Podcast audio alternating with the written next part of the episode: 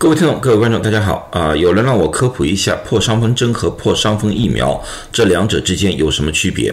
我们如果怀疑感染了破伤风，应该怎么样处理？先做一下简单的科普：什么是破伤风？破伤风是一种细菌，叫做破伤风梭菌的孢子引起的，而这个孢子是通过人体的伤口而进入到人体内的。这个孢子基本上无处不在。在土壤里面、灰尘里面、动物或者人类的粪便里面，甚至于在生锈的工具，比如说像钉子啊、针头啊、铁丝网上面都有。而且这个孢子有非常好的耐热和耐杀菌剂的作用，所以很难被消灭。因此，在大自然当中，这个孢子广泛的存在。所以，我们基本上所有的人都有被。破伤风梭菌感染的风险，好处至今为止我们还没有发现破伤风是可以通过人与人之间传播的。破伤风感染的潜伏期通常是三到二十一天，平均是八天。但是由于伤口的类型不同、伤口的清洁程度不同，以及每一个人的免疫能力不一样，这个潜伏期可以从一天到几个月不等。大部分的病例是在感染后十四天左右出现症状。原本破伤风感染之后的死亡率是非常高的。一般的统计，破伤风的死亡率大概在百分之十一到百分之十三之间，每年都有几十万人死于破伤风的感染。在一九八九年，世界卫生组织呼吁尽量的通过医疗手段减少破伤风的死亡。那么大家从这幅图上也看到了，从一九九零年到二零一九年，全世界破伤风死亡人数下降了百分之八十七。在这之前，其实很多发达国家。早就有有效的措施控制破伤风的死亡。在一九九零年的时候，日本破伤风死亡人数是二十一人，美国是二十人，德国七人，英国是两人。那个时候，中国的对于破伤风的防治还没有达到世界水平。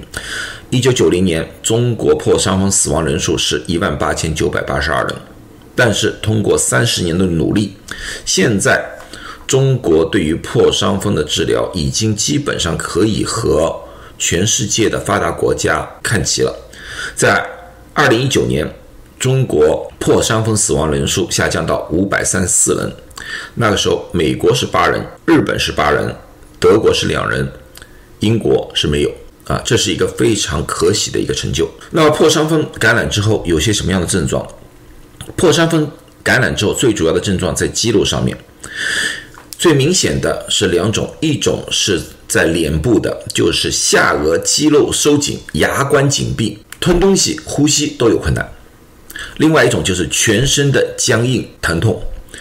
这是一八零九年一幅比较有名的油画当中就表现了一个破伤风患者全身肌肉僵硬的一个情况。那么破伤风感染了之后，到了医院里面，医生一般不需要做抗原啊或者抗体测试，因为破伤风感染，医生只需要从伤口以及患者的症状，基本上就可以判断了。到了医院之后，医生往往会做这几件事情：第一，清洁伤口，把伤口上的脏东西尽量去除。减少破伤风菌对人体的伤害。第二个就是打破伤风针。破伤风针的全名其实叫破伤风人免疫球蛋白，这是一种肌肉注射的针剂。它最主要作用是帮助去除没有和神经结合的。破伤风毒素，也就是伤口附近的毒素。但是如果说这些毒素已经和神经末梢结合，这个破伤风针的效果就大大降低，或者说没有效果。因此，大家应该看到，如果说被脏的针头或者钉子给弄伤了，应该及时的就医，及时的打破伤风针。时间拖得越长，这个破伤风针的效果也就越差。什么是破伤风疫苗？破伤风疫苗其实是让人体提早产生抵抗破伤风。毒素的一种东西，但是很可惜，不管是疫苗也好，或者说感染过也好，这个保护并不能持续一生，所以破伤风疫苗需要反复的注射。现在在美国有四种破伤风疫苗，一种叫做白喉和破伤风疫苗，叫 DT；另外一种是白喉破伤风百日咳疫苗 DTaP；一种是破伤风和白喉疫苗 TD 疫苗。一种是破伤风白喉百日咳疫苗 Tdap，那么大家可以看到这个好像有点重复，其实前面两种 DT 和 Dtap 是用于七岁以下的婴儿和儿童的，后面两种 Td 和 Tdap 是用于七岁以上的儿童以及成年人。一生当中我们要打很多次破伤风的疫苗，刚出生的孩子在第二个月、第四个月、第六个月。各打一针，那么就变成三针，然后在十五到十八个月打第四针，四岁到六岁的时候打第五针，然后到了十一至十二岁的时候要打第六针，这个时候叫。改成 Tdap，然后到了十二岁以上，每十年要打一次。那时候一般是打的也是 Tdap。有些人群是一个比较高风险的人群，比如说经常在野外的，或者说经常接触这些比较脏的一个环境，容易有伤口的。有些时候医生会建议每五年打一次 Tdap 的疫苗。好了，那么今天普通的科普已经说完了。那么总结一下，破伤风针就是破伤风人免疫球蛋白。